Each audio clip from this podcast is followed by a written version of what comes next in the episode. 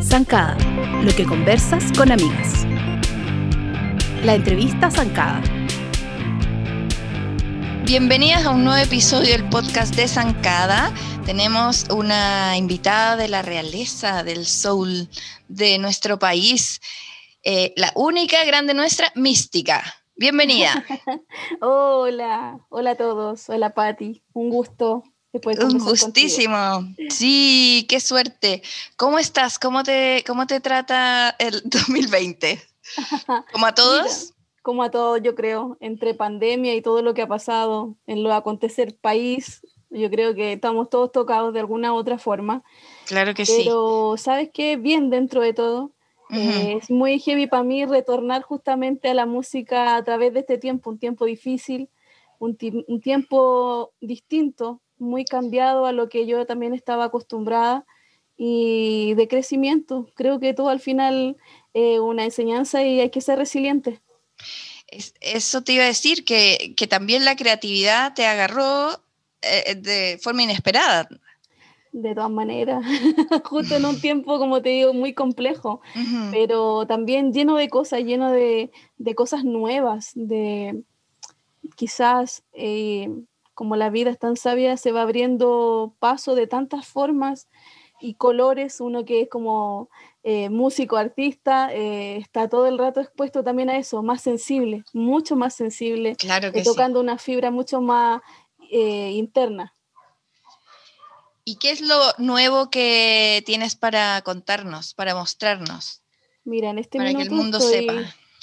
Estoy con un nuevo disco este es mi segundo disco como solista, se llama Redención. Y este disco ya tengo, digamos, lanzado dos singles. El primero que fue Mujeres, que aborda, digamos, el tema eh, de lo valiosas, con una perspectiva muy dulce de las mujeres, y que también eh, toma el tema, digamos, del femicidio, la violencia contra la mujer, y bueno, invitándolas un poco a quererse, a ver lo importantes que son y el papel fundamental que juega cada una en todo, la sociedad en general. Y este nuevo single que salió hace una semana se llama Te Conozco. Y Te Conozco es una canción que yo escribí en un proceso bien eh, terrible de mi vida porque habla de la pérdida que tuve de mi bebé el año 2016. Estaba ¿Quieres contar sobre eso? Eh, porque fue un momento muy, muy heavy como lo sería para cualquier mujer, pero además eh, tú estás pasando por algo también muy fuerte. Eh, ¿cómo, ¿cómo, fue este, este proceso de poder hacer esta especie de catarsis y, y transformar en arte tanto dolor? Claro, mira, yo creo que para cualquier persona que ha estado en este punto en el que tú sientes que estás como en el borde de la muerte, eh, tienes como dos opciones, o te dejas y ya no luchas, o luchas con todo. Yo me aferré mucho a la fe y eso a mí me permitió avanzar, digamos, al nivel en el que estoy ahora, porque fue un proceso de varios años, fue muy largo. Yo empecé con problemas médicos el año 2003, 2002-2003, y fue una seguidilla de muchas, muchas otras cosas que eran, eh, digamos, como daños colaterales a la enfermedad principal. Yo a mí al principio me diagnosticaron un tumor cerebral, eh, seguido de eso se fue deteriorando a tal punto mi salud que yo en un momento tuve una descalcificación tan heavy que perdí todas mis piezas dentales. Luego de eso eh, tuve muchas fallas con mi sistema respiratorio en los cuales tuve muchas neumonías y yo te hablo de años. O sea, yo te digo que hace siete años atrás yo estaba aún así avanzando en muchas otras áreas de mi vida y estaba a punto de casarme y estaba los tres días antes de mi matrimonio en cirugía en medicina interna viendo qué, era lo nuevo que me estaba pasando mi cuerpo, por decirte algo. Y yo tirándole la talla ya al médico, así con tanta fe que le dice, ¿sabes que no? Me voy a casar el sábado. no quiero saber nada más, que para mí esto ya está superado. Es que es muy difícil también hablar a través de los milagros porque los médicos no creen mucho. Mira, a mí uno de los, de los resultados fue como que lo que había tenido en un comienzo se había drenado de manera espontánea de mi cuerpo, entonces como una locura hablarlo de repente, como que Esa es la explicación científica, real. Pero es como, uno en probabilidad así mínima. por eso te digo, algo que no existe. Entonces para mí fue muy heavy. De hecho, yo cuando empecé a sentirme bien, eh, yo dije, no, no, tengo ganas de recurrir ni por resfriado, no me quería tomar ni una pastilla ni la más básica, porque había pasado por tantos tratamientos que no quería ponerle nada a mi cuerpo. Pasé como esa etapa. Y dije, bueno, Ahora yo me siento cada vez mejor, empecé a ganar peso, me empezó a salir pelito, pasé mucha, muy, mucho estado, pero como te digo, también fueron años, esto no fue inmediato. Hablando de que ahora estamos en el año 2020 y fue un proceso largo. Y yo quise plasmar todo ese proceso en este disco que estoy eh, estrenando ahora, que es Redención, que es un poco decir, oye, ¿sabes que lo logré? No sé, mira, para las creencias de cualquiera, pero para mí fue netamente la fe. Yo creo mucho, mucho en Dios y para mí eso fue lo que a mí me levantó, digamos, de la condición en la que estaba y la que me animó además a seguir luchando. Porque, mm. como te decía, es fácil, uno en los momentos no quiere nada. A veces hay momentos en los que tú quieres puro morirte. La persona que escucha y sabe o ha estado en esta situación o de algún familiar, sabe que uno a veces no quiere nada, ya no quiere seguir, ya basta, así como que quiere que se acabe todo, porque ya no dais más, tu cuerpo no te acompaña en nada.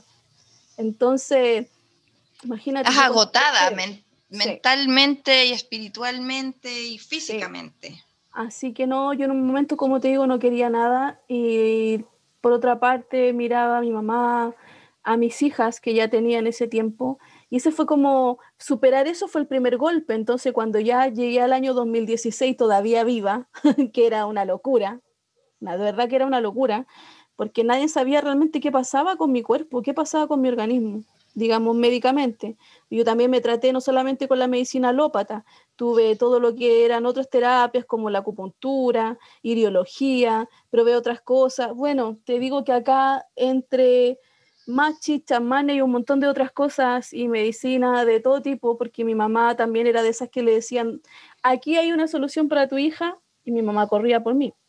Claro. Entonces, donde buscaba ella todo lo que le pudiera eh, servir, pero en realidad en ese tiempo como que mi estado siempre fue peor, pues yo estaba, pero con decirte que ella, eh, si no fuera por el apoyo que me dio en un minuto, eh, yo no, no me podía valer por mí misma, yo no resistía ni siquiera a tomar el agua, nada.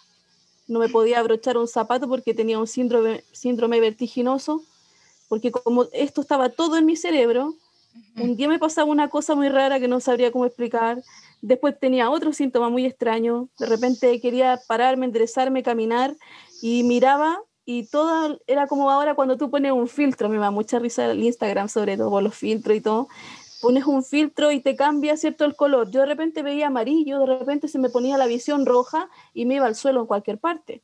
Me iba de repente a brochar una zapatilla y empezaba a girar, a girar, a girar, pero era una cosa que me terminaba eh, tan mal que me gatillaba una crisis de pánico y así estuve años y fue horroroso. Para mí era una tortura, porque no sabía lo que le pasaba a mi cabeza. Entonces, ¡Qué heavy! Sí, fue bien, bien terrible hasta que en un minuto eso me hizo perder la voz. Me afectó también la laringe, la tiroides. ¿Y cómo recuperaste ese training? Así tal cual como te comentaba, de un momento a otro, eh, bueno, yo siento que tuve una experiencia también así, como fuera de esta tierra, así, una experiencia espiritual, la que a mí me gatilló, eh, como te decía, la fe y yo dije, no, yo, yo quiero vivir, yo tengo muchas ganas de hacer cosas, yo amo mi familia, eh, siento que tengo tanto que decir todavía, no, esto no puede terminar aquí para mí. Y empecé a aferrarme a eso, de que había una oportunidad para mí, de que algo, algo me traía, que esto era un propósito, que, que yo podía hacer muchas otras cosas, que solo tenía que confiar y que todo iba a estar bien. Y empecé a ir, esa era como mi terapia todos los días mi oración espiritual, mi, mi, conexión con Dios y mi relación con la música. Era una mezcla de todas estas cosas. Así que ahí empecé a plasmar, a escribir y no me di cuenta, como te decía, que me empecé cada vez a sentir mejor. De hecho, una de esas veces me resfrié y tenía así como pánico de ir a visitar un doctor para que me dijeran o me dijeran de mi tratamiento o cualquier cosa, porque ya no, más allá de tener esa gripe, no sentía ninguna otra cosa extraña en mi cuerpo. Ya no tenía síntomas. Eh, y obviamente también había dejado en un punto de tomar los medicamentos que yo requería en ese tiempo. Así que bueno, empecé ahí a, a, repuntar cada vez, cada vez más y bueno, fue, uno, como te digo, una locura. Eh, milagrosamente agarré peso y bueno, termino como de sentir, digamos, cuando a mí me entregan el último diagnóstico, como que esto se había drenado espontáneamente y empiezo, como te digo, a, a vivir otra vez, otra a vez. otra vez, ¿cachai? Eh, fue muy heavy. Y en ese mismo caminar, cuando llega el año 2016, a mí, con mi esposo, yo dije, bueno, yo pensé que a través de todo este proceso, eh, yo no, quizás no iba a poder ser mamá otra vez, ya igual mi otra hija estaba más grande, pero por un montón de cosas que se deterioran en uno, en el cuerpo en general, después de pasar todo este tiempo en, no solamente porque no solamente está el tema de la enfermedad, sino que las terapias, los remedios, eh, hay mucha medicina que te ayuda en una cosa, pero te van destruyendo otras. Claro. Entonces, era como, no sé, no, no sabía cómo iba a funcionar mi organismo. Y justamente quedo embarazada. Y quedo embarazada y voy a chequearme. Y claro, pues yo partí teniendo un buen embarazo, no sabía, no tenía claridad de los meses todavía que tenía para hacerme los primeros chequeos, pero resulta de que yo comencé de un día para otro con una molestia, con un dolor, con un sangrado y tuve un aborto espontáneo. Y cuando a mí me llevaron de urgencia al hospital, me dijeron, en plena operación, yo me dijo, te estamos haciendo un legrado, que le dicen ellos el raspaje, famoso raspaje. Y ya lo hice y te he sacado 33 milímetros de tu útero y eso es demasiado. Y, y venía todo un proceso después, hacerme una biopsia, biopsia ver, ver cómo es, qué es lo que pasó. eh, y para mí fue horrible. Yo tenía tantas ganas, estaba tan entusiasmada, para mí significaba tanto eh, tener una vida nueva en este tiempo haber... Después de eh, haber sido- pasado claro. todo eso y esta ilusión tremenda. Entonces fue así, oh, una pena que hay una cosa que dicen los chiquillos hoy en día, que es como muy juvenil, que dicen, oye, el estirita la pera. No sé si hay escuchado eso. Ujú. Ya, de verdad que yo entendí por qué dicen eso. Yo te juro que mi, mi pena era tan grande que en la operación yo no paraba de llorar. A mí no me calmó médico alguno, nada, ni familia, nada, yo no quería nada. Y tratando de entender también, eh, era como, pucha, pasé tantas cosas y era otra vez, como que cosas que no se agotaban nunca. Ujú. Y dije, no, yo tengo que levantarme. Estuve así un año en el que no podía ver una ropa de bebé, no podía estar con el contacto con ver niños, porque para mí se me quebraban, estuviera donde estuviera, me quebraba el corazón. Y, y Te Conozco refleja un poco, este single refleja un poco esa pena y, y transmitirla eh, a la gente de una forma diferente, no pegado, digamos, en lo que fue este dolor, sino que transformarlo en música, transformarlo en poesía. Si bien es cierto, yo no hablo directamente de, de la pérdida, no es, tampoco es un rap, no tiene mucha lírica, es más una poesía que, que cuenta eh, determinadas cositas con respecto a esta situación y que en el video se cuenta, en el video, digamos, se cuenta la historia, lo que hubo detrás. Sí, es, eh, es intenso el video, es como una historia que te va llevando, te va agarrando, es imposible no empatizar o no sentir esa, que te tirite la pera, pues viéndola. Tal cual. es real. Sí, yo de verdad que ahora me río y todo en un momento fue muy tremendo, pero qué hermoso es que uno pueda eh, transformar esos dolores y poder crecer y compartir también con muchas mujeres, muchas familias, porque a veces tomamos solamente la parte de la mujer, pero muchos hombres también teniendo la ilusión en su familia de poder ser padre y tampoco pueden. Entonces, yo tengo la ventaja también de, bueno, el apoyo acá en mi familia ha sido muy, muy heavy siempre. Somos muy aclanados, así que en verdad eh, eso me levantó muy rápido para transformar esto en música, por lo que uno, en lo que uno logra hacer, en lo que es la esencia. Así que es muy heavy. También en mi familia, mi madre fue, bueno, sigue siendo eh, una cuidadora de niños en riesgo y, y, fue una de las partes que yo también quise abordar en el final de la canción, que se lleva a cabo una adopción. Y claro, mi mamá terminó adoptando y yo hoy en día tengo una hermanita pequeña. De verdad y por eso también quisimos eh, agregar a la canción o al video, digamos, esa arista, esa área, que muchas veces también no, no, sé, nunca he escuchado una, una, canción en la que hablen o se toque el tema de la adopción. Tiene familias que intentaron todo, hasta invito, hasta cuando ya agotaron toda su, su, eh, su ¿cómo se Ahí sí, me cayó la Todos los recursos. Todos los recursos y al final ella deciden, ¿cierto?, por la adopción, que tampoco es un tema fácil porque obviamente hay un proceso bien heavy para la familia que quiere adoptar. Sí. Y, y fue muy lindo, o sea, para mí, ella ahora ya tiene 10 años, Antonia, y es mi hermana, mi hermana chica, tengo una hermana chica, ¿cachai? Entonces... ¿Y, tus hijas qué edad tienen? ¿Tus hijas mayores? Tengo hijas grandes de 20, 25 y de 18 y ahora tengo a Kilian hace un año. Cuenta eso, eh, ¿Qué, ¿Qué, onda en la vida? La, explosión de vida alrededor de Mística. Sí, de hecho, Kilian, el bebé que aparece al final del videoclip, eh, tiene un añito y él es como es un arco iris, una luz, un, es una bendición para nosotros. Vino a alegrarnos, a quitarnos la pena, vino a acompañarnos en este tiempo en el que como que empezó todo a florecer de nuevo en mi vida. Yo empecé a cantar, él llegó, eh, tengo el apoyo 100% también de mi esposo que estaba todo el rato, oye mi amor, eh, la niña es tan grande, tú ya estás bien, estás sana, eh, retoma tus cosas, vuelve a cantar. Entonces, de hecho, él es como... Pero ¿y cómo todo eso? ¿Cómo todo eso? ¿Cómo viene esa conversación? Como, y tengamos una guagua. ¿Más? Mira, nosotros cuando nos relajamos, que yo también he leído mucho de muchas parejas que pasan por lo mismo, cuando se relajan, cuando ya, no sé, mm, va... todo fluye. exacto, todo fluye. Nos pasó, yo estaba en otra, de hecho estaba, me acuerdo, en un festival eh, eh, que se llama Florida Escuela y estaba de jurado y le dije a mi esposo que algo raro me pasaba ese día, que me sentía extraña. pero ¿cómo? Así como uno al tiro pensando en lo otro, en la salud, que quizá algo claro, no sé, bien. Claro, porque eso igual es una cosa que hay que lidiar también, eh, los temores y resulta de que me fue a hacer un chequeo y estaba embarazada.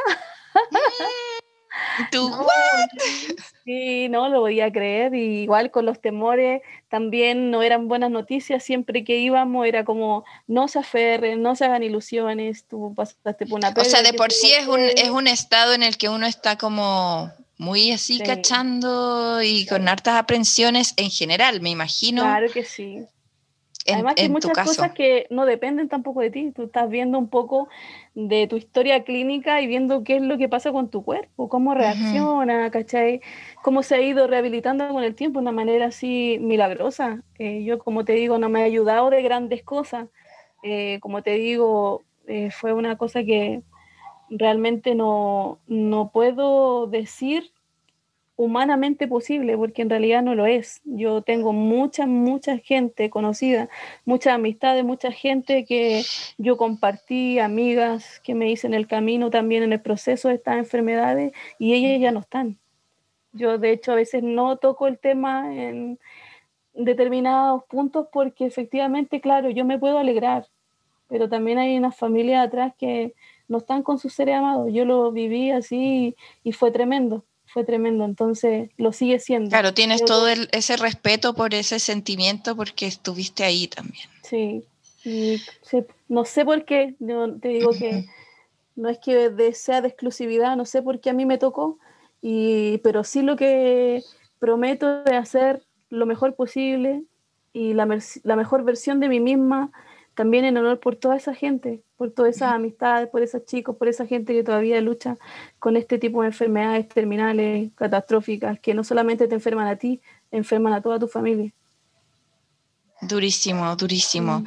Bueno, y qué, qué, privilegio encuentro tener este idioma de la música para volcar y expresar todos estos sentimientos y, momentos que pasaste, eh, que ganas de ya meternos de cabeza a devorar el disco.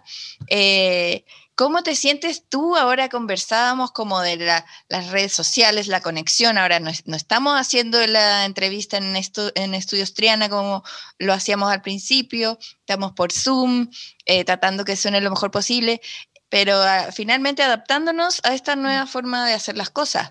¿Cómo te va a ti en este como reencuentro con un mundo que es totalmente otro para todos. A partir de, del 2020 el mundo cambió para todos. Eh, ¿Cómo es tu relación con las redes sociales? Eh, ¿Cuáles son tus, tus eh, planes como para mostrar la música? ¿En, qué, ¿Cómo te va con eso? Mira, es muy difícil para mí, me ha costado harto. Doy como detalle, que hace dos semanas yo recién pude yo sola subir una foto a Instagram, o sea, totalmente desactualizada. Y tú ves que los chicos de ahora, ellos se manejan, pero en tres tiempos te mueven todo, o sea, están todos conectados, ¿no? Yo he tenido que eh, interiorizarme, empezar a, a revisar, eh, que me guíen. Sola no he podido así como decir, oye, ¿para qué significa? Hay tantas cosas, tantos botones. ah, yo tengo, te voy a mandar unas guías, te voy a mandar unas guías que hace poco hicimos una entrevista también en el podcast de, de, una amiga, La Pasita, que es como... ¿Cachai? Esa gente que se toma la paciencia de meterse y ver los tutoriales y no sé qué. yo no tengo esa paciencia, pero sí de ver a gente como ella que lo explica mucho más fácil. Y en verdad te va a servir porque nadie está 100% al día, porque, no sé, Instagram todos los días nos inventa una nueva posibilidad. Sí, totalmente. Entonces, en verdad, eh, por un lado es choro saber que nadie sabe todo. Estamos como todos un poco en igualdad de, condiciones, de cierta manera. Entonces hay que meterse un poco y como que eh, al hacer tan masivo, yo, yo soy diseñadora gráfica, entonces es heavy para mí ver como cosas que antes necesitabas un programa especial, eh, tiempo y precisión, ahora es como truenas los dedos y ya está. Es como clic por aquí, por acá. Es, es tan fácil que es difícil concebirlo. E, eso es lo que me pasa. Entonces hay que meterse un poco, te voy a mandar unos tutoriales, vaya a quedar, pero experta en reels, en, stories y en todo. Eh, creo que la música eh, hay que mostrarla, hay que, hay que dar esas probaditas eh, que quizá antes e, era un poco más, ahora es tan como demasiado quizá democrático. digo demasiado porque a veces los artistas sienten que están regalando un poco su, trabajo. O sea, el, mundo del arte es muy difícil, yo lo sé. Mm, eh, pero creo que finalmente hay que mostrar más para, para ganar más. Claro, sí, cuesta un poco. para personas como yo, igual el tema de la exposición es un tema para mí porque es lo que se da ahora y es lo que la gente quiere saber todo el tiempo. ¿Qué estás haciendo? ¿Con quién estás? ojalá que lo hagas parte de tu vida, que lo hagas pasar al living. y, y quizás no, no hay nada de malo en eso, pero como te decía, uno que trae un poco la cultura de los 90 es como otra cosa. Ay, hablemos de eso, hablemos, hablemos de cómo es tan diferente, cómo era tu relación con las fans o los fans en, en Mama Soul, por ejemplo porque era una, una, fuente grande de seguidores. Pero era directa, o sea, era directa porque estaba eso que la gente te reconocía en la calle, había muy buena onda donde tú andabas, cuando tú llegabas a un recital estaba la gente que se quería sacar una foto, qué sé yo, pero era directo, era mucho más... Uno a uno. uno a uno, cara a cara. Ahora tú a veces tienes a alguien y tú no sabes quién está detrás de esa pantalla, de ese, de ese teclado para bien o para mal. Yo tengo amigos y amigas artistas los que de repente han tenido episodios súper heavy igual con fans. Ay, sí, con gente que se obsesiona con ellos y, claro. y ya los acosa. Y porque también hay mucho poder también detrás de un computador. te pueden decir algo que te levanta o algo que Sin te hacerte cargo. Sí, y nosotros somos personas comunes y corrientes como cualquier otra, sentimos, nos duele, a algunos le afecta más que a otros, pero de verdad que sí es un tema. Y en los 90, como te digo, estaba, no sé, Vía X, MTV, Zona Latina, donde tú, era como donde se pasaban videos. Nosotros no, no, teníamos YouTube, no existía Facebook, no habían redes sociales. Entonces todo lo que tú hacías era necesario que hubiera un contacto directo con la gente, que ese contacto se perdió con el tema de la pandemia y que, bueno, vemos todo ahora en, las transmisiones por live stream, eh, transmisiones de todo tipo, vemos cómo ahora funciona el YouTube, el TikTok que hay cosas que, no sé, una locura, un chiste se hace viral y tiene millones y millones de reproducciones, no sé, como súper loco ahora, ¿cachai? y como darle en el clavo quizás lo que la gente eh, le llama la atención. Yo estoy en la parada también de, bueno, de ser yo nomás, de ser Eso te iba a decir, auténtica. como quebrarse la cabeza por hacer un golpe eh, que se convierta viral así como llega, se va, es impactante, como en un segundo estamos todos hablando de alguien y dos días después, como hoy día leí a alguien que decía, pensé que se iba a hablar durante más tiempo de la muerte de Maradona. Y es como heavy que es tanta la velocidad que sí, eh, eh, fue heavy, pero quizá antes hubiera sido aún más, ¿cachai? Entonces, eh, yo creo que la constancia y la, la mm, honestidad de un artista es, es premiada con, con mm. esta, premiada entre comillas, como con esta fidelidad. Eh, en la que finalmente tú no estás actuando, tú, porque es muy difícil, yo creo, mantener como una posición, postura, claro. Eh, entonces yo invertiría en la, en, la, en ser como tú eres, porque ya eh, tienes tanto que contar, eh, tiene tan, tienes tanto eh, respeto y respaldo, como espaldas que te, que te avalan, que es bacán que la gente de ahora entienda lo que tú has hecho y te, te conozca y, y, como que tenga el, placer de disfrutar de también todo lo que ha sido tu carrera. Yo no sé, te iba a preguntar también, ¿cómo ves el, momento como en nuestro género? Ahora, a diferencia de, de los noventas, ¿sientes que hay eh, mayores espacios? ¿Sientes que falta mucho? ¿Cómo lo ves? Mm, bueno, muy distinto. Eh, haciendo un resumen, nosotros como Ama Soul, que éramos como la primera banda eh, de mujeres, porque en el fondo cada una venía haciendo escuela de hacía muchos años. Yo tenía 17, 18 años ya cuando formamos Mama Soul y resulta de que yo ya también, al igual que mis compañeras, todas veníamos con una carrera musical donde todos eran hombres y nosotros éramos como la guinda de la torta. Siempre lo comento así porque era como la sensación gráfica de ser como algo ahí en medio de. Entonces, me imagino que la primera vez eh, que la gente nos vio, y que nosotros lo comentamos mucho también, iba como con la sensación todo el tiempo de, oye, cantan, tocan, no son un producto, eh, no sé, por comparaciones muy así chistosas y también de mal gusto, como, oye, no son Benetton.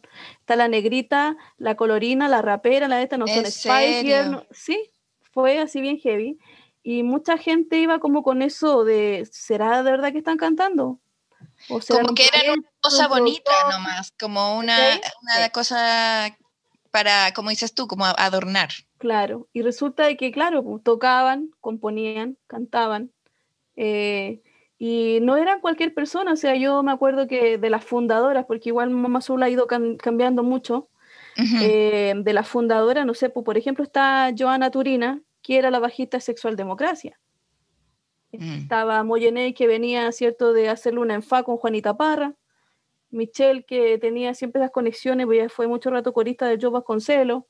Yo que venía de mi banda de hip hop, eh, Clan Enigma Oculto. Entonces éramos como de distintas áreas, pero ya llevábamos mucho rato haciendo esto. O sea, yo te digo, yo... No eran unas aparecidas que juntaron para hacer un producto musical. Claro, Eran Pero que era por pura bien. desconfianza y, y- y- y falta de, de- de- de investigar un poco más. Claro, entonces Imagino te pasó mucho en festivales o cosas que eran como las únicas mujeres, ¿o no?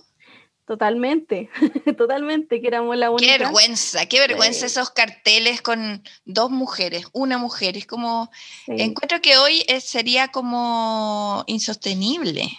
Sí, yo creo que, mira, bueno, marcó un, un hito social Mama Soul, esa es la verdad, porque ah, después de Abrió, nosotras, abrió un camino gigante. claro, comenzaron a aparecer muchas bandas, muchas chicas eh, jovencitas que se acercaban en los recitales, que iban con un bajo en la espalda, que iban andaban con una guitarra, que ya venían con un estilo, con una onda, Ah, buscando su identidad. Entonces, tú decías, sí, esto pinta para ser algo muy, muy heavy. Vemos, pucha, grandes exponentes musicales. Yo me acuerdo, bueno, hay bandas que me que son cercanas, amigas, por ejemplo, la banda En Flor, que es un grupo también de chiquillas que hacen un, un trabajo muy lindo musicalmente y, no sé, por la misma Anita Tijoux, que se ha abierto paso a través del tiempo, también saliendo de una banda de varones como lo fue Maquisa en su momento, y así muchas otras. eh, pero me encanta, me encanta que hoy en día haya más eh, apertura, eh, que haya, que se preocupe también la gente, así como tú lo dices, oye, no, ahora sería insostenible que haya una o dos mujeres en un grupo de 10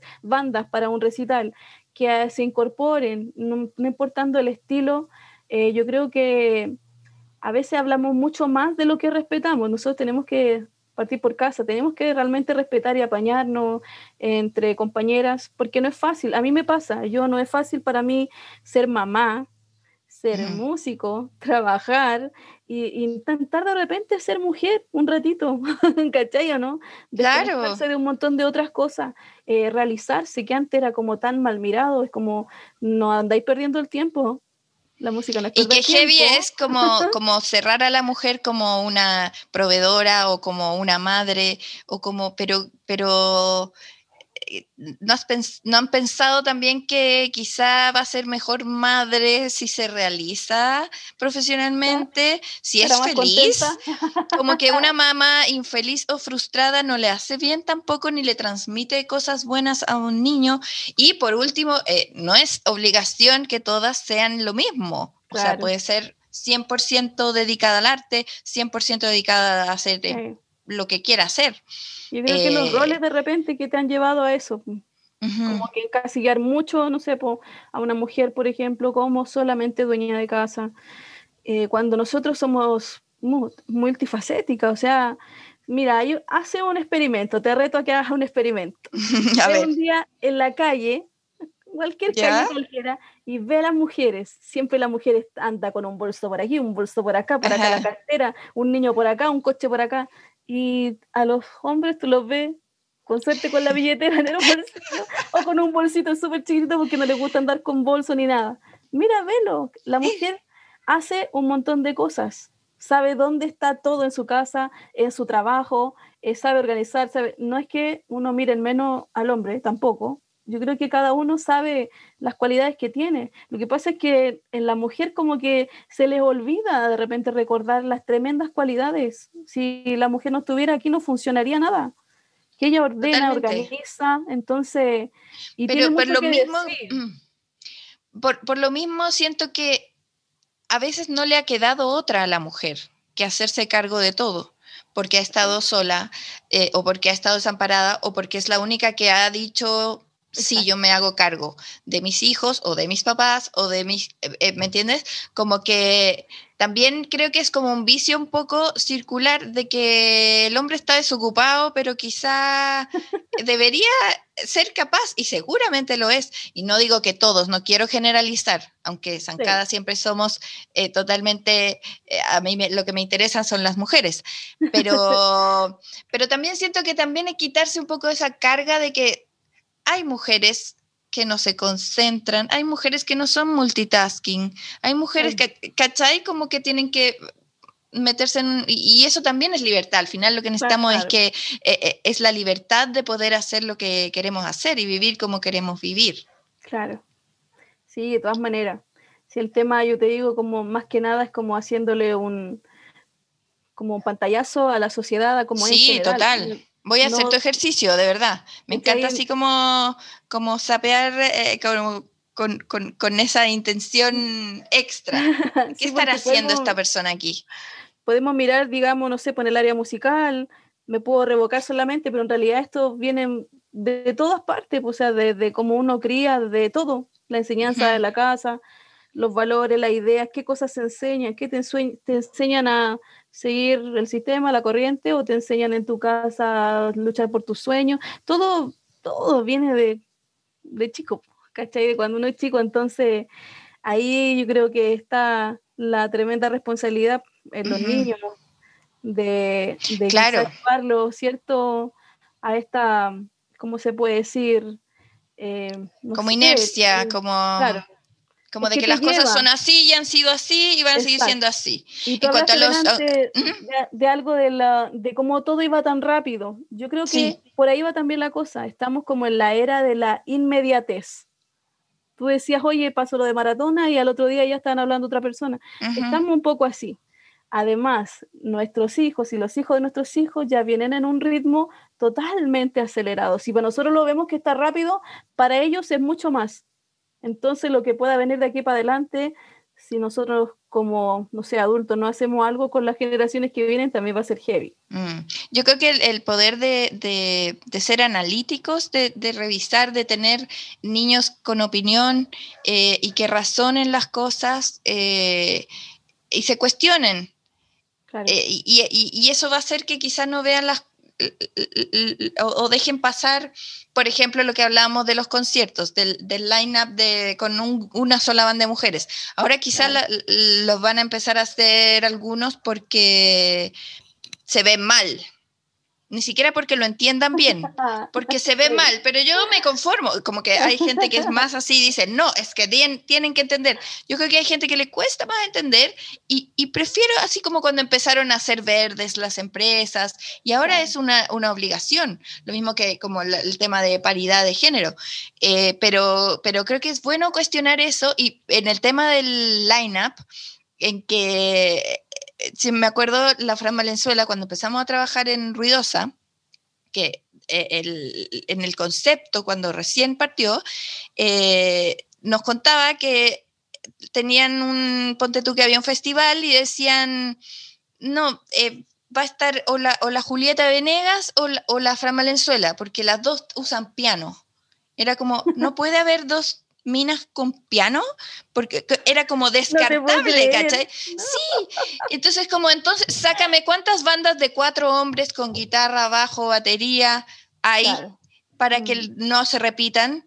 ¿Cachai? Entonces ahí uno hace como, mm, ¿por qué? ¿Por qué nos enseñaron a hacer como, a, competir por espacios? En vez de que seamos más, es como, no, pues si voy yo, no, no, no hay espacio para otra, en vez de como abrir. Y siento que eso está cambiando.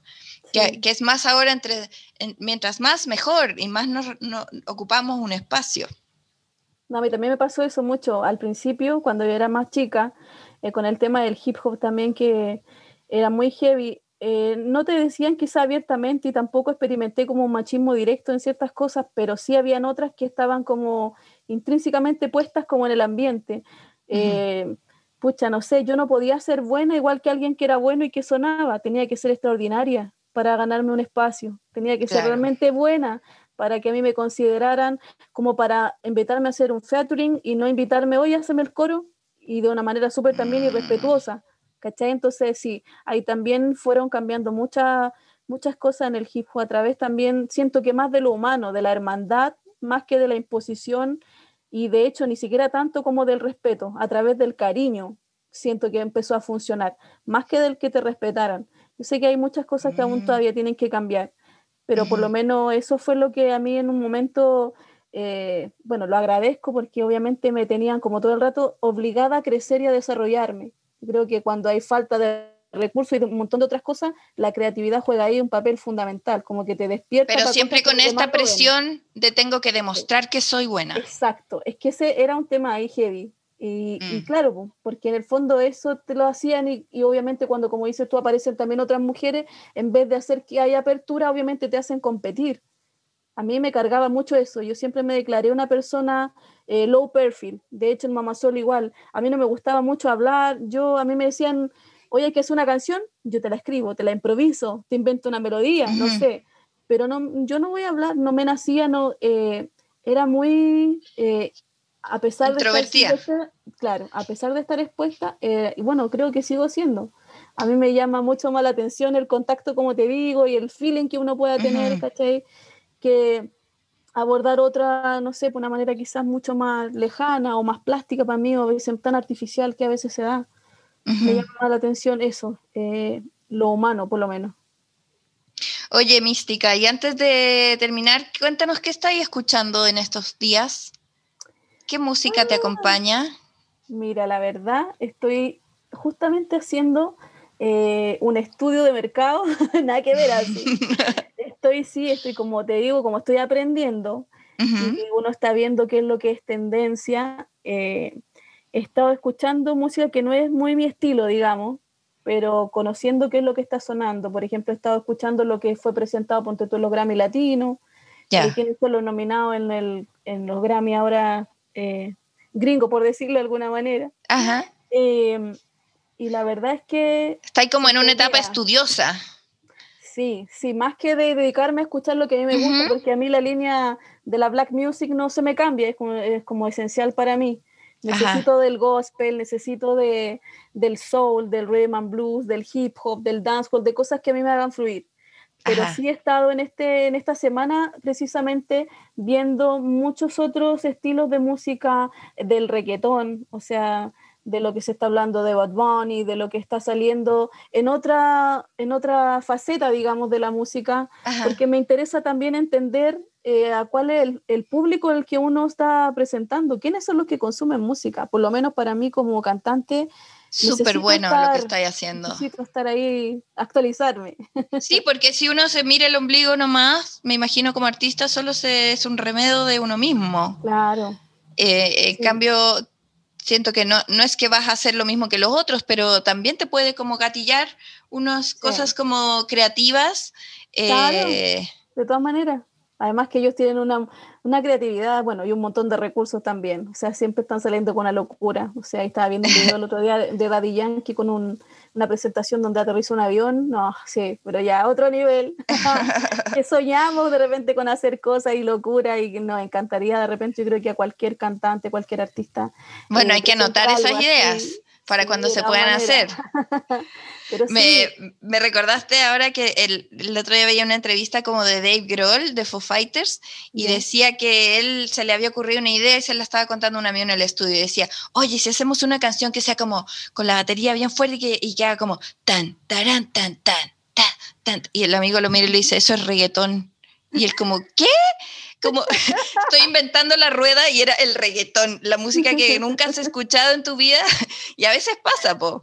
Sí, lo que pasa es que no, esto no tiene frontera, no tiene dueño, no tiene, o sea, la música se abre paso, la música fluye. El que no lo entienda así, entonces se hizo una trampa a sí mismo, porque esto se abre paso. Sí, po. Imagínate que en el mismo hip hop, el hip hop lo puede hacer con cueca, con cumbia, con salsa, con reggae, con dancehall, con porque en el fondo y ahí hay una riqueza. Exacto. Y yo creo que se parte también, como te decía antes, el respeto, el respeto a que vayan saliendo cosas nuevas, a que vayan eh, fluyendo, que vayan evolucionando. Yo no me cierro por lo menos a nada. De hecho, mi estilo de música, a pesar de que me gusta mucho la black music, también tengo una gama muy variada. Me encanta la música clásica, pero mucho, mucho, mucho. Es como que de base mi, mi, estudio musical es cuanto a mi paila, por decirlo así, a mi oído, tiene que ver con eso y con la música que fue, no sé, por la música dance, el Eurobeat de los 80, toda esa música dancing, olvídate que yo miraba. Me encanta, me pone demasiado buen humor. A mí igual, yo te juro que yo practicaba con esas cantantes desde que era muy chica. Toda Pero es así como Corona. Corona, sí, pues Corona, eh, no sé, la Vouch, eh, no, de todo, si hay unos mix así, desde más antiguo incluso, no sé cómo se llama, Silvestre, Silvestre creo que era, ¿no? Ajá, pero eso era como disco. Claro, también. ¿No? Sí, pues, eh, ¿Qué más como CNC Music Factory? CNC Music Factory, sí. Snap, eh, no, sí hay una, una infinidad. Es muy divertido. Yo tengo una carpeta en Spotify que se llama eh, Happy Dance. Y es como cuando necesito que, escuchar algo que no me... Eh, que, que, me hace bien, ¿cachai? Como que no me no me exige un estado de ánimo, solamente me va a tener arriba. Claro, y que ahí te das cuenta, imagínate el poder de la música, ¿cachai? Te levanta. Sí, heavy. O si te pasa una cosa y quieres escuchar una canción triste y ahí terminas llorando, no sé, ¿cachai? Es como muy, muy, muy fuerte, tiene mucho poder la música. Ay, Mística, qué felicidad que, que, que, estás de vuelta. Eh, muchas felicidades y mucho éxito con, con tu disco nuevo. Invítanos cómo se llama el disco y eh, cómo te seguimos en Instagram. Ya, me pueden buscar como Mística, agreguen la K. y eh, Mística con, con Y y Z. Claro. Y bueno, estoy escrita igual también en YouTube, donde tengo, ¿cierto? Eh, mi nuevo single del disco Redención. Subimos el disco completo para que lo disfruten y también eh, puedan ver este single, este hermoso video que se llama Te Conozco. Están muy, muy, muy y cordialmente invitados, así que espero que lo disfruten tanto como lo hemos disfrutado nosotros. Millón de gracias por acompañarnos y te deseamos todo lo mejor. Gracias, muchas a ti, gracias, gracias por la invitación. Estuvo genial y me encantó, me encantó de verdad conversar y ponerme también a tono en esto. Buenísimo, un beso grande. Igual para ti. Nos vemos. Bye. Chao, chao. Desde la casa. Claudius, qué exquisita está la silla que te compré. Mira, fíjate que estás, estás disfrutando de algo que algún día, o sea, dio una vuelta larga. Esas son las sillas de cuando éramos colegas, de cuando nos conocimos. Como que volvió a mí. Volvió a ti, exactamente. Qué buena. ¿eh? Con su cajonera. Oye, sí, fue demasiado divertida esa, esa vuelta que, dan las cosas en general. Es que Patti me está acusando acá en buena onda, pero como tuve una mudanza, y nosotros ya hablamos de mudanzas y de todo lo que pasa alrededor de las mudanzas en la cabeza de uno también y todo lo que significa, em, esta vez yo vendí un montón de cosas cuando desarmé mi estudio, que fue hace como 10 días. Y dentro de eso hay muchas cosas que se llevó la Patti. Y son varias, o sin mobiliario, cosas que uno también ya dice, oye, que se vaya por poca plata o muy, o muy poca plata, pero que alguien la siga disfrutando. Que esto parece que tiene como nombre economía circular, ¿no? De que cuando tú ya no necesitas algo, pásaselo muy barato a alguien que sí lo necesita y así también aprovechamos de proteger un poco nuestro planeta. ¿O no? Sí. Sí, claro. Y además bueno, al final era, era como que yo igual salí ganando con cosas que tú eras así como, llévatelo, llévatelo. estabas... como desocupemos esto. Pero estabas en el momento correcto, en, el, lugar perfecto. veo veo mi ficus, veo mi ficus en el fondo de la pantalla de nuestro Zoom sí, ahora. Sí, ahí está de, de perfil, que es un ficus de dos metros. Hermoso. Que que tengo que cuidar como un hijo más. Porque fue como, sí, obvio, llévatelo. Y lo subimos al auto con todo cuidado. Y cuando se despide Claudius me dice como, qué bueno, me alegro que se quede contigo. Lleva 15 años conmigo. Y yo así, mm, ok, esta planta no se me puede morir. me queda súper claro. Así que aprovechando los conocimientos de nuestras profesoras de Fábrica Zancada, eh, le pregunté a la Isa Tapia, obvio, de Plantas Tele. Buenísimo. Cómo cuidar mi ficus y me dijo algo muy importante que es que es peor ahogar a las plantas que que se sequen un poco. Buenísimo como que el, inundarlas es, tan malo como no regarlas. Perfecto, eso es un buen dato porque uno tiende a pensar de que no, nunca puede estar de más, es como... Claro, y sí, a veces puede súper estar de mm. más. Y me dijeron el truco de meter un palito mm. y si el palo sale así seco como que le corre la tierra, es que le falta. Pero si te sale sucio, es que hay barrito todavía, ¿cachai? Adentro, entonces no necesita agua. Buenísimo, buenísimo. Pero si sale seco, Ahí sí, entonces estoy como una vez a la semana. pero hay, otras plantas que sí las podéis como regar así como inundar porque son distintas, ¿no? No es, no esto para una mm, sola. Claro, debe haber, debe haber plantas más aperradas o otros cactus que... Que tienen que estar secos siempre. claro. claro. Claro. Sí, yo estoy muy feliz porque en, como que me llegaron plantas. Bacán. Como que eh, fue tu ficus y en mi cumpleaños también recibí plantas, recibí un cactus que me dio la Fran, que debe estar escuchando el podcast, espero. Vamos a poner la prueba. Y me regaló un cactus como floreado arriba con un cactus fucsia. Qué lindo. Hermoso. Y me lo dejó abajo, demasiado lindo. Y, y la Verobor también me dejó un, una planta preciosa que venía con el palito y con las instrucciones. Excelente, ya venía preparado. Pero bueno, sí, los muebles, además de- del hermoso ficus, estoy sentada en una silla que alguna vez fue de mi oficina, seguramente. Sí, porque Porque, bueno, contemos de dónde, de dónde vienen esos muebles. es que la vuelta larga era de que ¿Y de hace cuánto sí, tiempo? o sea, el 2005 yo armé Estudios Triana dentro de las de una de las propiedades de Roberto Edwards, que era el- nuestro gran jefe de cuerpos pintados. Nuestro jefe. Y mm, estaban todos estos muebles que eran los clásicos de fierro con terciado. Y, había unas cajoneras que eran de terciado también, con ruedas, y estaban estas sillas con ruedas de escritorio, que yo creo que como este señor compraba todo como lo más fino, fíjate que debe tener como 20 años esa silla. Y anda mejor que... Yo creo que ya... es que sí. Yo ya pasé por tres sillas o cuatro sillas chinas, por, sin desmerecer ahora, pero se me han roto, de producción mala. y O barata. sea, eh, la, la espuma deja, deja de ser espuma, o sea, se, se achata en un año y medio, dos años, no sé. Co- cosas que, que están hechas para el desecho, pero esas son de otra época. Entonces es increíble cómo funcionan y funciona toda la mecánica y todo. Eh, o sea, por lo menos creo que las que te di estaban así porque eran las que estaban mejorcitas. No, está perfecto. Porque tiene para, para subir y bajar altura y para reclinar la Sí, espalda y para eh, regular el alto Eso, de la espalda. sí. O sea, tiene tres funciones. Eh, y yo me acuerdo cuando compraron esas Ah, sillas. mira. Porque trabajamos en una oficina donde era como, como que todo estaba igual, como, Mm. eh, como ya, todos los mails van a ser así, todas las sillas van a ser así, todos los artistas van a ser diagramados, así, ¿cachai? Como todas las tipografías van a ser así.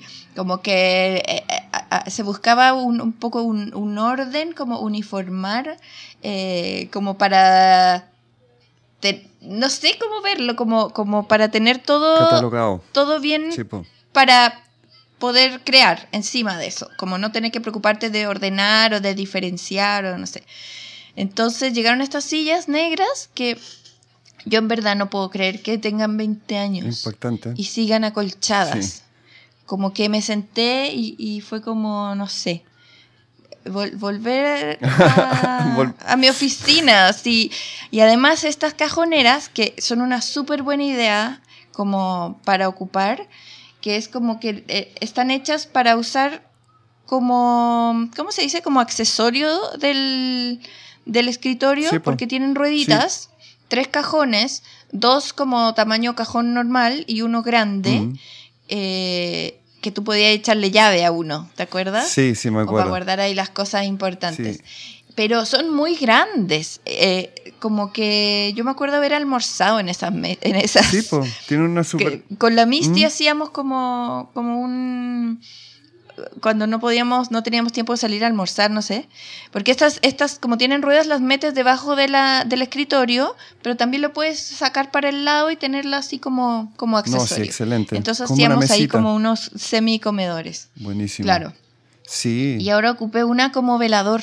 Mortal. Y es como para la Bárbara. Entonces le cabe como el computador para tomar clases si quiere tomarlo en la cama al lado del desayuno y le cabe el plato del desayuno, ¿cachai?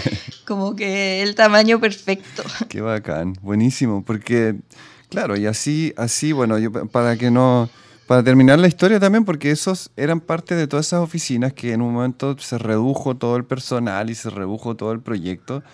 Y cuando yo me fui de la casa, que el- ya Estudios Triana se independizó también de, de las instalaciones y también de, de Roberto Edwards y Cuerpos Pintados y todo, eh, yo compré el pack completo así, que fue como ya, eh, desde los micrófonos hasta las sillas y los escritorios.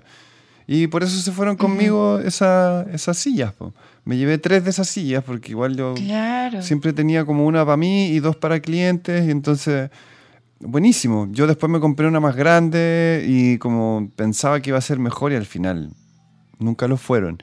Es increíble, o sea, te compras así como que, no sé, las pruebas en la tienda, es exquisito y no sé, a mí me reventaron una, una vez al sentarse una persona un poco grande, pero reventó la silla y, y murió, o sea, y quedó. Qué peligroso. O sea, y, y bueno, y a, a- a lo que queríamos ir es como eso de vender. Yo escuché un programa de radio hace un tiempo y me encantó cuando decía, uno puede venderlo todo. O sea, todo, realmente todo. Cuando uno se cambia de país, uno se da cuenta porque tienes que empezar a vender cosas que son como A deshacerte de cosas. a deshacerte, pero claro, tienes que tener un poco estas, eh, como realmente decir, ya, esto yo sé que costó 100, ya, no sé, un microondas, ponte tú, que estuvo en la cocina de un estudio durante, no sé, 8 años. O sea, eso está, como, se, como dicen los economistas, amortizado, ya fue.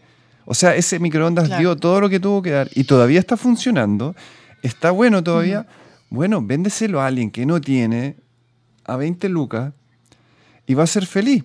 O a 15 lucas. Y así los publicaba, publicaba las cosas en, en- en Marketplace, que para mí es, o sea, no quiero hacerle publicidad por ningún motivo y menos, Pero te, pero a eso sí, La se pasó. te- te funcionó bien. Increíble porque además tú si eres también medio paranoico y de repente quieres ver quién me está hablando, eh, quién es esta persona que me dice que me va a traer plata en efectivo o quién es esta persona que me dice que me quiere transferir. Puedes ver sus perfiles, en general te dejan entrar al perfil, algunos lo tienen más privado que otros, pero al menos, no sé, le viste la cara un rato antes de que llegue al portón de, de- de- de la casa y, y si te da muy mala espina por cómo te habla o por, por las, no sé, o porque es un perfil que... No le vendí. No, le nomás. dices, no, ya lo vendí o, o lo tengo comprometido y, y sales muy rápido del juego. Se sale muy rápido. Ahora hay algo que, sigue el tip que tengo que dar porque yo marqué las cosas que vendí como vendidas. Y la gente busca y no se fija, no lee absolutamente nada. Lee el enunciado. Que diga, o sea, tienes que poner todo en el enunciado. Todo, todo, todo, todo. Lo que quieras eh, como destacar. Porque si lo pones en la descripción, es como que yo ponía cajonera, ponte tú cajonera, de tre- tres cajones de allá. Y en la descripción ponía medidas, altura tanto, ancho tanto, eh, profundidad tanto. Bueno, me preguntaron como, ¿Cuánto mide? ¿cuánto mide? ¿Cuánto mide? Y es como, eh, están las propiedades. ¿Tienes más fotos? Hay como cuatro fotos, no sé qué más necesitas. Ah, es que solo ven la primera. O sea, hay que ser Mm. súper eficientes. Cuando uno quiere vender por ahí, vendes. vendes eh, con la foto principal y con el enunciado. Y al tiro el precio también que quede súper claro. Entonces, Ajá. la otra, la clásica, oye, el último precio, bueno, ya eso ya es cuando igual hay un interés un poquito, pero nada, a mí Ah, porque te regatean. Igual hay que, para, para alguien que lo va a hacer. sí, Debería hacer eh, como poner un precio imaginando que, que tiene que rebajar. sí, yo siempre digo un 10%, o sea, nadie va a comprar, o sea, igual yo cuando pongo las cosas muy baratas, como ponte tú, no sé, eh, tenía un lavaplatos que desmonté y tenía una llave súper bonita. Yo, yo sé que todo eso, si lo compras nuevo, vale como, no sé, 80. Y estaba en súper buen estado, lo puse en 20. Y me escribieron también y fue como que no me regateaban.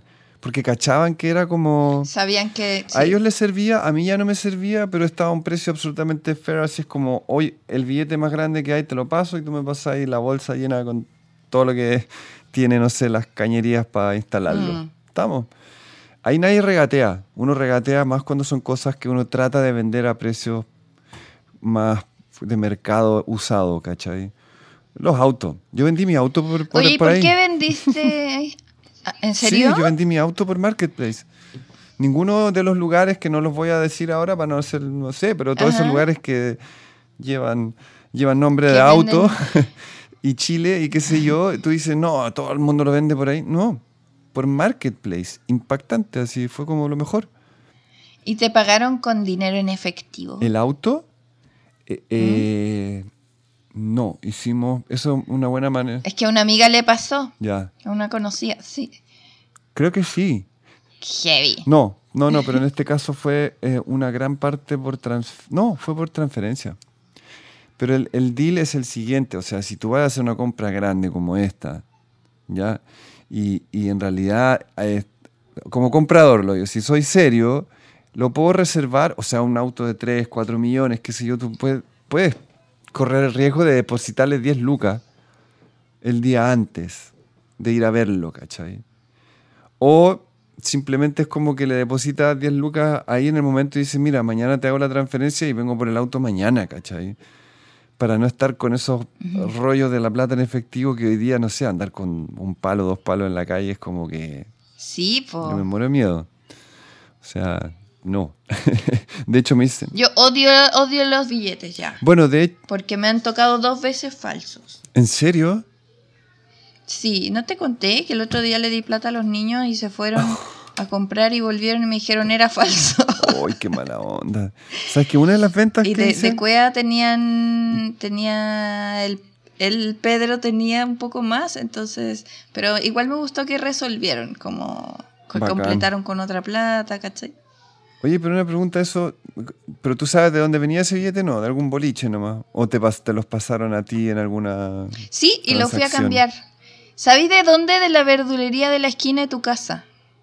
No, en serio, ya ese viejo. Ya, ok. Sí, sí, porque y me acuerdo perfecto, porque ese de- uno no sale mucho ahora, entonces eh, sales algo puntual y, y fue la uni- y saqué plata del cajero del banco, Mm. o sea, no, no me lo dio nadie. Claro. Y fui y compré en la verdulería con 10 lucas, compré un litro de leche. Y me costó 1100. Carísimo. Además, no, ese además. lugar es terrible, sí. Entonces, eh, y ya me dio el vuelto, que era latero porque era con monedas y eh, 1100, ¿cachai? Y, mm, y ya, pues, y me fui. Y ese fue el billete que le di a los niños de 5 para que fueran a comprar. Entonces, eh, partí al otro día y le dije como, oiga, eh, claro que hice algo un poquito cobarde. Ah, Le dije a mi mamá que me acompañara.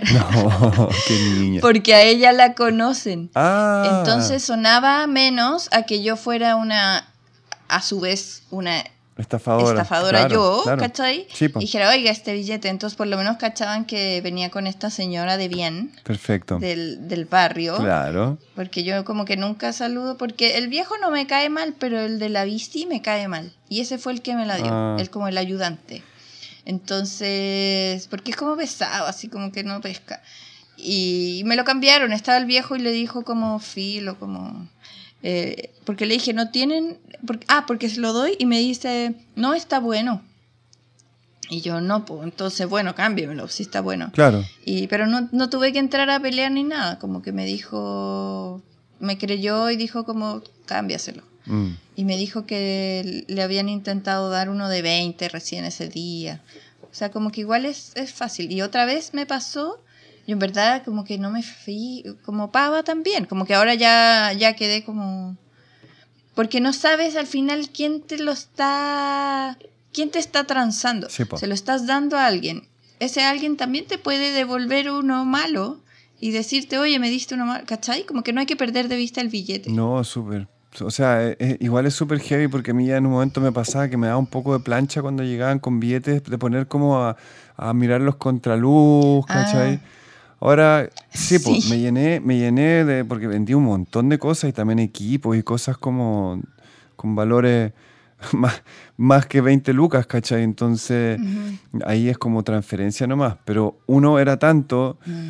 que tenía que como completar las transferencias porque la primera solamente son como 200, 150 dependiente de tu Ah, banco. sí. Entonces, ya, pero igual la persona en ese caso, no sé, cuando vendes un amplificador o una guitarra o algo así como, como cosas como de músicos, al final terminas en una cháchara metido, porque todos conocen a alguien que tú conoces o no sé qué, entonces como que ya el mundo es tan chico que si alguien así te va a tirar billete falso es como que púdrete, o Qué sea, no, y lo podéis pillar, o sea, y le puedes decir, oye, no sé si tú sabías, pero, Sí, pero me diste un billete falso.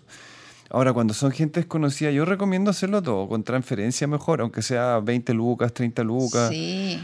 Sí, porque no faltan los que andan como comprando todo el rato así y, y se nota los que más práctica tienen. ¿ah? Hay que tener un poco de ojo así porque son los...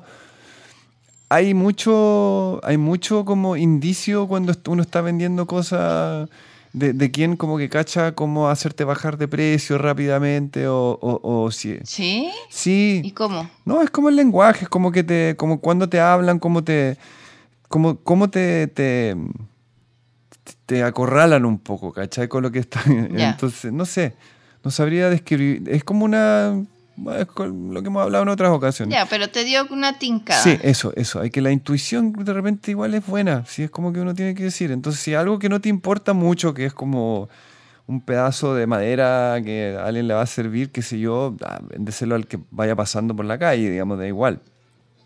Pero no sé, yo igual tengo una aprensión muy rara con, con mis en las cosas que, a las cuales le da mucho cariño, entonces, eh, y que tiene como una carga energética, que yo creo que un poco en eso también. Que, Oye, este podcast, nuestra sección se podría llamar, en vez de desde la casa, podría llamarse Tengo una aprensión muy rara. y todos nuestros temas podrían partir de Está bueno. Sí, porque no, además que no hacemos autobullying todo el rato. no lo podemos evitar.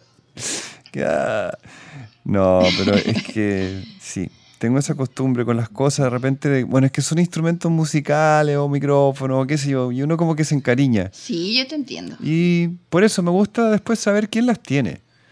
Me gusta saber que la persona que las pasó a buscar es alguien que lo va a seguir disfrutando y le va a dar también un uso como, como no sé, amoroso por decirlo de alguna manera. Como que no, como que no termine siendo como, como parte del negocio de otra persona que tiene una tienda de partes usadas y desarma tu piano en 1500 partes y lo vende por pedacitos. Me daría pena, Ah, ¿cachai? Sí. Uno quiere que esté en la, fa- en la casa de la familia de alguien, de que un niño estudie con ese piano y de así puedo darle como un sentido al, al objeto. Yo sé que quizás no hay que apegarse tanto, pero los objetos también traen como una carga energética, creo yo. Yo también creo. O sea, no todos, o no sé, porque hay algunos que efectivamente uno no les da ni quita amor, no sé, que están ahí, no sé. Pero igual la mayor parte de las cosas, hasta una silla de escritorio, creo que tiene un significado. O sea, es como. Sí, pues uno trabajó y pensó mucho en ese lugar. Y tiene mucho que ver con lo que hablamos de como la el ciclo de las cosas como par- de, de forma como sustentable. Sí. Y en todo caso, yo lo único que puedo Así hacer- que yo también me siento feliz de, de, de, de este como reinicio. Sí, y hay que, hay que, mm, ¿cómo se dice? Yo creo que hay que soltar de repente. Yo tengo intenciones de irme fuera de Chile y también quiero que cuando llegue allá me toque al revés, de que de repente me meta a, a Marketplace en Berlín o donde esté y que diga, eh, vendo slash regalo mi refrigerador porque me voy a cambiar a otra ciudad o a otro país. Y aparezca el refrigerador por 50 o 40 lucas que, que- que- que necesitas, ¿cachai? Y eso pasa. Bueno, Eso pasa. po. igual no estoy preparada para que hablemos de cuando te vayas. Bueno, no hablemos de eso Así ahora. que se acabó el programa. Ya, bueno, chao. Ya, chao. Chao. Zancada, lo que conversas con amigas. Ale Yeti's back. He vuelto. amiga. Ay, fue difícil. Pucha, que costó. Parece estar después. No. Costó, Pero- costó. Costó coordinarnos, pero pero venimos, volvemos con todo. con todo, con todo. Sí, y hoy día venimos con todo. Quiero que me cuentes. Porque ¿Qué, qué hay de nuevo? quiero que hablemos de la última película de Sofía Coppola. Chan. Ya, cuéntame todo porque no sé nada. Sí, bueno, en primer lugar eso igual es un, es un tema, como Nadie sabe nada. Ah, o sea, claro. no, mentira, mentira, pero tuvo un estreno súper piolita, creo que es para Apple TV. No estoy segura, pero tuvo como un estreno así como cachetito, o como, bueno, no sé. Porque, eh, ya, se llama On the Rocks. Eh, veanla igual, pero igual, o sea, no sé, está bien igual, ¿no? Ya, pero hablemos de Sofía Coppola. Igual encuentro, impa- bueno, su peli anterior es The Beguiled, o como se decía, The Beguiled. The Beguiled, que No se, sé, la gringa. y la, la tradujeron como El Conquistador, ¿o no? El conquistador. Te lo juro, te lo juro. Sí, sí, me acuerdo. Eh, fue a A mí me buena. encantó. Excelente, Nicole excelente. Kidman, Kristen Dunst, Chao. el Fanning. eh, ¿Y cómo se llama él? Es Farrell. Ese. No, excelente. Muy, muy buena. Bueno, On Ay, the Rocks. la penúltima. Tipo, tipo. Hace rato ya. Sí, sí. A ver, no sé cuál. El del 2017. Sí.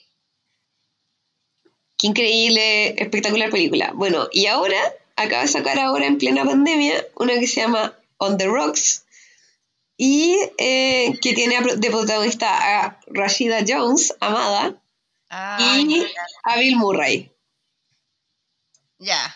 repetido como siempre, porque esta de nuevo viene a ser parte de como esta saga de como esta como semi saga que tiene Sofía Coppola que son sus películas más biográficas que, que vendría siendo Perdido en Tokio eh, Somewhere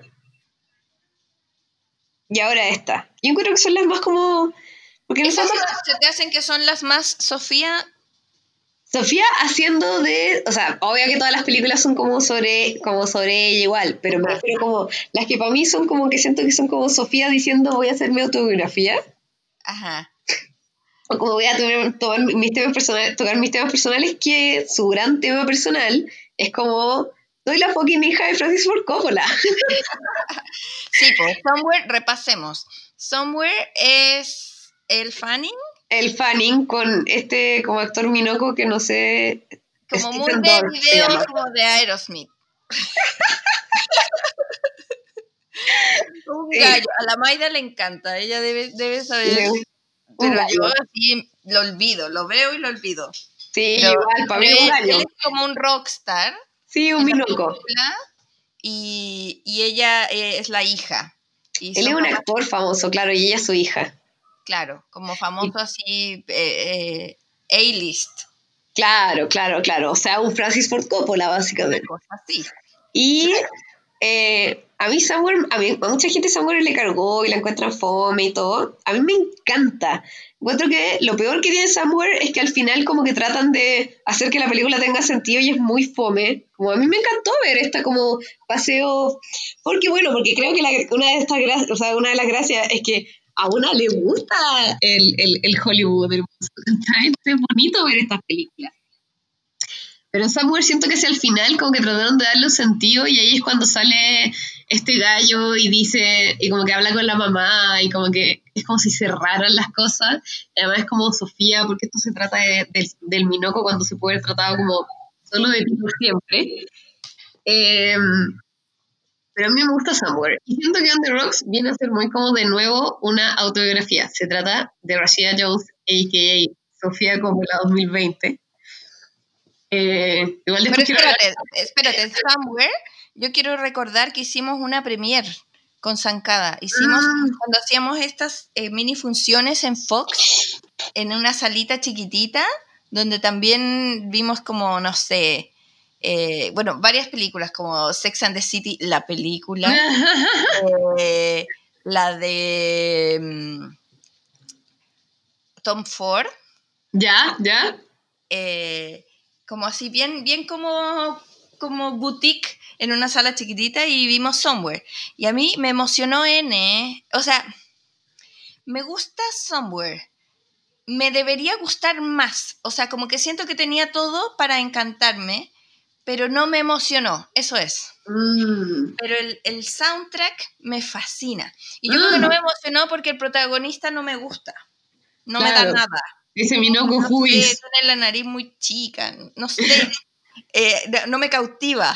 Mm. Y él sí me encanta, me gusta mucho. Eh, el, el, El Fanning, sí, hermosa, y, mm, hermosísima. Ah, Pero me la encanta. música fue mucho tiempo po. pegada con ese soundtrack, que es maravilloso. Es que Tiene, como siempre la tiene. Me carga. Yo sé, yo sé, pero por eso te lo restriego en la cara. Que suena como cuando unas strippers mellizas le bailan. Sí, vos Y que eso- una tremenda escena, tremenda Ah, escena. espérate, y, y no me acuerdo si, si fue en esa escena sola, o solamente, o también en, con una de Kiss, que es instrumental. Mm, Es, es filete la banda musical. Siempre las películas de Sofía Coppola tienen una banda musical. Sí, pues perfecta. increíble, increíble, increíble. Siempre está Phoenix. eh, Sí, bueno, sí, el, el, el, el marido de qué. Sí. Ya. Entonces, y eh, Perdidos en Tokio, ¿por qué dices que también es un poco así? Ah, porque Perdido en Tokio está súper, es súper, ¿cómo esta se niña llama? súper inteligente. Eh, en es súper basado a cuando Sofía Coppola pololeaba con Spike Jones. Es como eso. Ya. Y Bill Murray de nuevo, como este fantasma de su padre, como Sofía, como heavy que te gusta tu papá. o sea, está bien igual. Pero. eh, y ahora llega Bill Murray, pero así como Minoco, como ¿En que es el papá. O sea, no, pero como increíble, demasiado elegante, demasiado como. como. caballero, no sé, filo. Una huevonada igual, así como igual un personaje medio detestable. Y él es el ¿Por qué papá de Rashida? Jones. ¿Estaré en doble, doble sonido contigo? O sea, ¿estoy muteada en Zoom? O sea, ¿me tien- Sí. tienes muteado Zoom? Sí, Yo también acá. Vaya. yo lo escucho doble. Bueno, sigamos. Em, Ya, y Ah. Rashida igual es como, podría ser su hija perfectamente, así como es hija de su papá, Quincy. ah, claro, claro, claro, claro, claro, claro, sí, no, Brigio. O sea, eh, sí, es como Bill Murray y Chanel Iman, ¿cachai? Sí. Eh, y ella está casada con un gallo y es muy como, como Sofía teniendo que llevar a las hijas de, de su pololo de Phoenix al colegio. Pero versión de Rashida Jones, no sé qué. Pero es fome igual, es súper como, como correcta, ¿cachai? Como... mm, onda, de la banda sonora no me acuerdo. Como, Ah, quizás vale. hay algo bonito, pero o sea, probablemente hay algo como lindo, pero de verdad como que no... Mm, Nada, está divertida. Igual yo encuentro que dentro, igual encuentro que hay una crisis de contenido más o menos, como que hay pocas cosas buenas que ver, ya, porque yo soy hater. Y como está bien, está entretenida para verla, pero igual siento que igual podría perfectamente ser la última película de Sofía. No, ni cagando. Oye, pero es mejor que de Bling Ring, porque yo esa la odié. Ya, es que, Bling Ring para mí cae en la otra, en la otra categoría de películas de Sofía Coppola, ¿cachai? ¿Cuál es? Como la Son como- trash. No, no, no, no. Como que siento que. No, es como. Unas son su autobiografía. Ya. Y de ahí está la peli un poco 50% como por encargo, slash como intereses de ella. No, Bling Ring es Bling. ah, No, ya, pero a mí ponte tú, María Antonieta no me gusta tanto. Ah, a mí me fascina. Ya sé Eh, por qué me escucho, porque no tienes audífonos. ah, ¿me pongo audífono? Bueno, Es que no, no tengo, se los pasé a la Andre. ah, ya. Esto va a quedar en el audio. Así que no te preocupes. Pero ahí lo bajé un poquito. Ya. Eh, a mí María Antonieta me fascina, me compré el DVD, eh, la, mus- la música también, me compré el CD, que es como doble. Lo amo Y- todo. Sí. No, ya, sí, a mí me gusta, pero caché que mira, onda ya, tenemos La es Virgen gusta su primera Kristen peli. Jones, Kristen Dunst. Kirsten Dunst, como pensemos en como su, en el fondo como su crecimiento, no, o sea, su carrera cinematográfica. Eh, Ya, la Virgen Suicida, que es, en el- es el- como pasa en un libro y ya, la caga, como... Es la oh, mejor. Felicidades, Partimos mal Sofía. porque partió demasiado arriba. Sí, pues yo obvio, porque, o sea, sí creció en set, ¿cachai? Como, a mí me pasó como cuando vi Lady Bird de Greta Gerwig, Oh, era como Greta Gerwig ha estado en los sets más bacanes de cine como del último tiempo, como obvio que aprendió. Bueno, Sofía Coppola, eh, ya, Vírgenes Suicidas, que está basada en este libro, ya, increíble. Y de ahí se va a la autobiográfica, porque sabe que ahí toca la nota, y hace mm, Perdida en Tokio, que es hermosa. Sí. Hermosa, hermosa, hermosa, hermosa. Es Y de hermosa, ahí, es rara, tiene como una trama. tiene que haber agarrado como un estudio más grande y haber dicho como, bien, ya, ya se María Antonieta, que igual es increíble. Pues Somewhere que la gente no le gusta porque la encuentran como fomeque, a pesar de que es increíble. Y de ahí, el, a ver, que, Pati, a mí lo de Bling Ring me dolió de verdad. Porque yo me acuerdo haber leído el artículo sobre el Bling Ring como un artículo que salió como en Vanity Fair y haber dicho como, ¿qué? ¿Qué es esta historia increíble? Y onda, dos años después veo como en la prensa, me entero por la prensa, como Sofía Coppola va a hacer la película. Y yo, ¿qué? Esto va a estar increíble. Y era súper mala, po. ¿Sabes qué sentí yo? Que era como cuando te dicen, viene mm, Depeche Mode, y tú, "Guau, viene Depeche Mode, y va y dice, o sea, el baterista va a poner música. ¿Cachai? El sesionista del disco 3. Claro, entonces es como, ok, pero, pero no es, no tiene ni siquiera su sello, encuentro. Sí, ay, me dieron ganas de verla. que me acuerdo de haberla visto y fue como, no. Pero es una tremenda historia, entonces es tan triste que sea tan más o menos. Ya, pero igual súper variable, no es como que, ah, empezó bien y luego eh, eh, mal, sino que va No, como no, no, montaña que- rusa, porque después es de Big Isle. Sí, y tú decís, ¡pim! Consagración de directora. Y ahora sacó esto está fome. Igual, ¿sabéis qué? Yo creo que está apurado. No, es fome. O sea, está bien, pero como uno como, como no parece de ella. Es como, Eso es súper fome. sí, de vuelta bien y es como bonita. El personaje de Bill Murray igual es medio raro, como medio inquietante, como que tiene como una faceta que, mm, que yo creo que quizás al principio estaba escrita como más allá y como que la recortaron porque de nuevo políticamente correcta. Como que le es súper Ah. las mujeres en la película, pero como que está como para atrás. Y te apuesto que en el guion era 100 veces más jote con las mujeres y dijeron como, uh, no, cancelado, ¿cachai? De más. Y es como, como- y se nota, está como trunco. Sí, po, y yo siento que, como, porque ya, y obviamente, bueno, y el, y el novio de Rashida Jones es este actor, este mino, minísimo, ¿Quién, quién, quién? el, espérate, On the Rocks, acá estoy.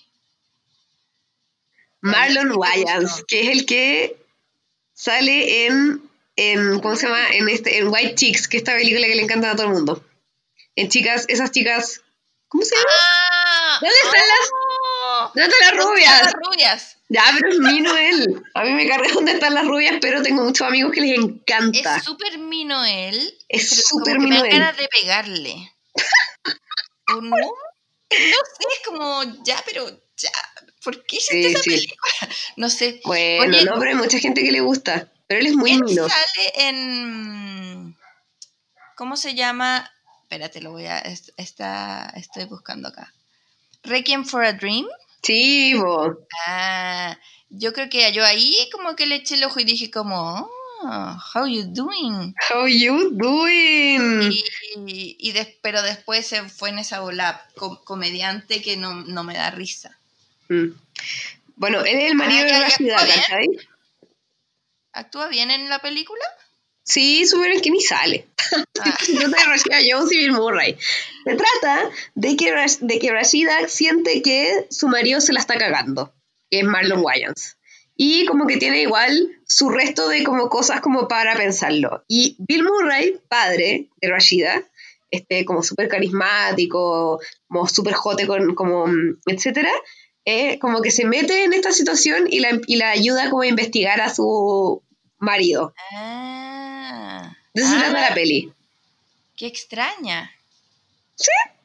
Y es como Rashida Jones en su vida normal tratando de escribir un libro, como en la película muy Sofía Coppola tratando de escribir una película, y de repente sintiéndose, quizás, siendo, ¿cómo se llama?, engañada por su marido Thomas Mars, interpretado por Marlon Wayans.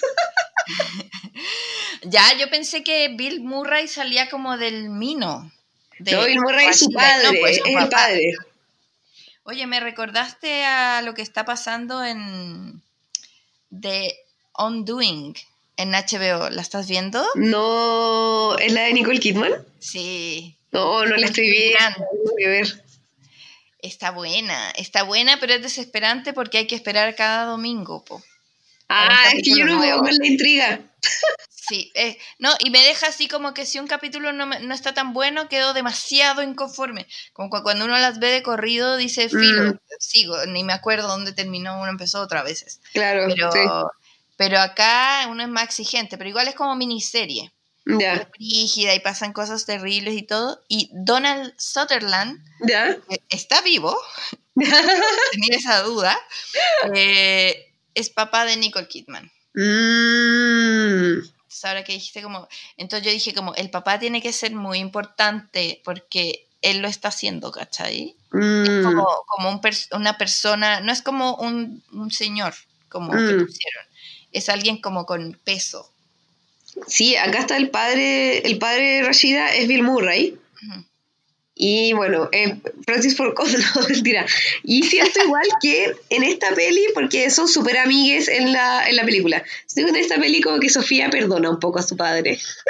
Ah, quizás como una reconciliación. Bueno, Sí. qué importante para ella. Qué, qué Sí, lujo qué de bueno, catarsis que Qué tiene. bueno. Qué terapia tan bacán. No, mentira, o sea, como yo vino que veanla igual porque está como si uno estaba viendo cosas, filo. Pero igual, súper poco como boom, como yo, eh, como, o sea, bueno, cuando yo te conté, tú me dijiste como, ¿cuál película es? ¿Qué me perdí? Sí, sí. Oye, de Ra- Rashida Jones, a mí me encanta ella, la encuentro así. La amo, la amo. O sea, yo de verdad espero que que- ella haya sido, que haya sido como productora igual, porque ella es la mansa, ella también ha dirigido películas. Es bacán ella, pero tiene una película que me carga. O sea, ¿Cuál? Es buena la película, pero me caen mal. La que hace con Andy Samberg. Ay, Celeste Desi Forever. A los mí me a encantó. me ca- a mí me carga Andy Samberg, además como que me lo encuentro como de los cancelados. ¿En serio? Ay, a mí siempre me ha gustado. ¿Pero qué hizo algo? No, no sé, pero no sé. Ah, Ay, ¿por qué pero igual no me cae bien. Pero Eh, me encanta mí esa me película. ¿No te gusta eh, su película, su serie? ¿Cuál es su serie? La, ah, la, de, los- la de la Utah. No, Sí, sí. Sí, qué mala. man. qué mal. Qué mal esa Es que te No, juro que lo encuentro no. mal. La, he visto Brooklyn Nine-Nine más que nada porque amo el personaje de Chelsea Peretti.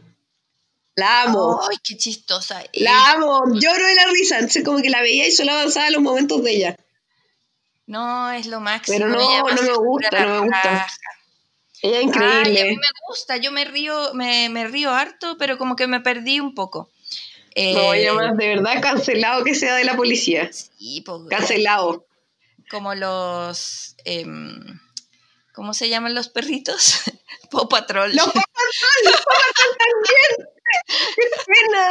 Pero Qué pena, sí. Paw Patrol. Pero todo. cancelado. Cancelado por sapos de la Utah. Sí, cancelado. Oh, bueno, hay que adiós, a- Paw a mi Patrol. sobrina.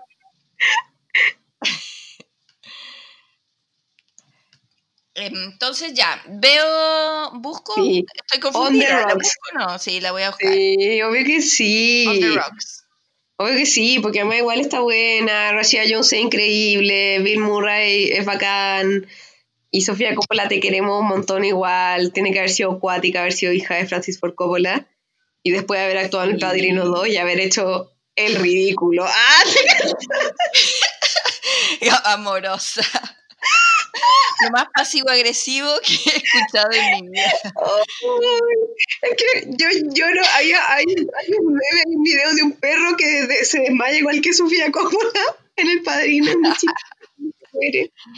Lo que pasa, yo creo que el único problema es que Sofía no vocaliza. No mueve la Mm. boca para hablar. Es como medio ventrílogo. Y así Mm. no se puede actuar. Lo encontré, te lo voy a mandar.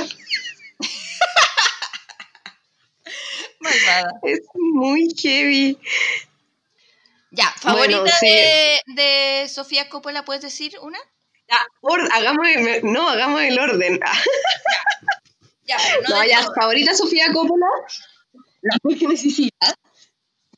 Perdido en Tokio. Top 2. Esa es tu una. Ah, no, ¿cuál es la una? Se La comparten el, el- primer lugar. Sí. Es que no sé si no tengo la Virgen Suicida y perdido en Tokio como al lado. ¿Y tercero? The Beguiled. Ya. Virgen Suicida perdió en Tokio como número uno. Después. Somewhere. Y de ahí Beguiled. Yo... Después María Antonieta. Después Bling Ring. Y On the Rock se me olvidó. Ah, ¿De qué estábamos hablando? No, mentira. Eh, es que es como olvidable. Qué pena. Mm. Qué fome. Ah, bueno, la que sí aparece que es increíble, que aparece en la película, que también por eso uno debería ver, eh, es Jenny Slate. No sé quién es. Sí, sí, ¿sabes quién es Jenny Slate? Una increíble, una comediante, divertidísima. ¿Y dónde sale? En, en esta nueva. Sí, en la nueva de... Ya, Oh. espérate, ¿y tú cuál es? Eh, ¿Cuál es Vírgenes tu- Suicidas. Que fíjate que la veo poco. Como que. Es que a mí me cebó esa- Me encanta. Pero sí, Increíble. es, es, es dura. Es dura, weón. Y. y ¡Ay, ese conche su madre! ¿Cómo se llama? Trip Fontaine. Sí, qué Elige a todos los fuerte. Trip Fon- Fontaines de su vida. De tu vida. No, pero increíble. Sí, esa sería mi número uno. Después María Antonieta. Mm. Después Lost in Translation. Después The Beguiled. Esta no la he visto. Y último de Bling Bling. Ring. ¿Qué me Bu, olvidé? ah, ¿te ¿Me cachai? olvidé de alguna? Parece que no. Eh, sí, filo. Jenny State. Bueno, pero Ah, vele igual y cuéntame qué opinas. Me cae mal Jenny State. Jenny Slate. ¿Qué? ¿Por qué? ¿Viste su, su especial en Netflix? No, no. Hola, weá. Insoportable. Es como. Hagamos un documental sobre mí misma, hecho de partes mías, eh, hablando en, en stand-up, diciendo cosas como que me dan vergüenza, y luego yendo a casa de mi mamá y viendo como cuando yo era chica. Igual como que debe haber sido rico hacerlo, pero. Pero lo- es como. Creo que con la Misty nos reíamos así como de lo egocéntrico y latero que era esa cuestión. Busca. Para, a ver si es una, una, una opinión eh, mía, prejuiciosa, o, o si la compartes. Ya, pero ella tenía una película muy buena. Obvious de- eh, ¿Cómo se llama? Eh, Obvious Child. eh, Obvious Child. Ya. Estamos de acuerdo con nuestro top one entonces. Las vírgenes Sí. suicidas. Muy Sí, sí. Excelente. ¿Y cuál es su top, top números? ¿Cómo su top top números? El de las otras, el de las el de nuestro oyente. Ah, el de las otras personas. Yo así como, ¿qué, ¿quién? ¿Qué- ¿Quién llegó? sí, cuéntenos, su top 1 de Sofía Coppola. Y si la quieren, nosotros la queremos. Sí. Ya, amiga, voy a buscar on the rocks. Gracias por la recomendación. Qué entretenido. Ya. Besos. Adeyets. Hasta la Adiós. próxima. Hasta la próxima. Chao. Escúchanos cada semana en Spotify o en tu podcast player favorito como el podcast de Zancada. También te invitamos a seguirnos en Instagram, Twitter y Facebook como Zancada y a leernos todos los días en zancada.com, donde encuentras todos los temas que conversas con amigas.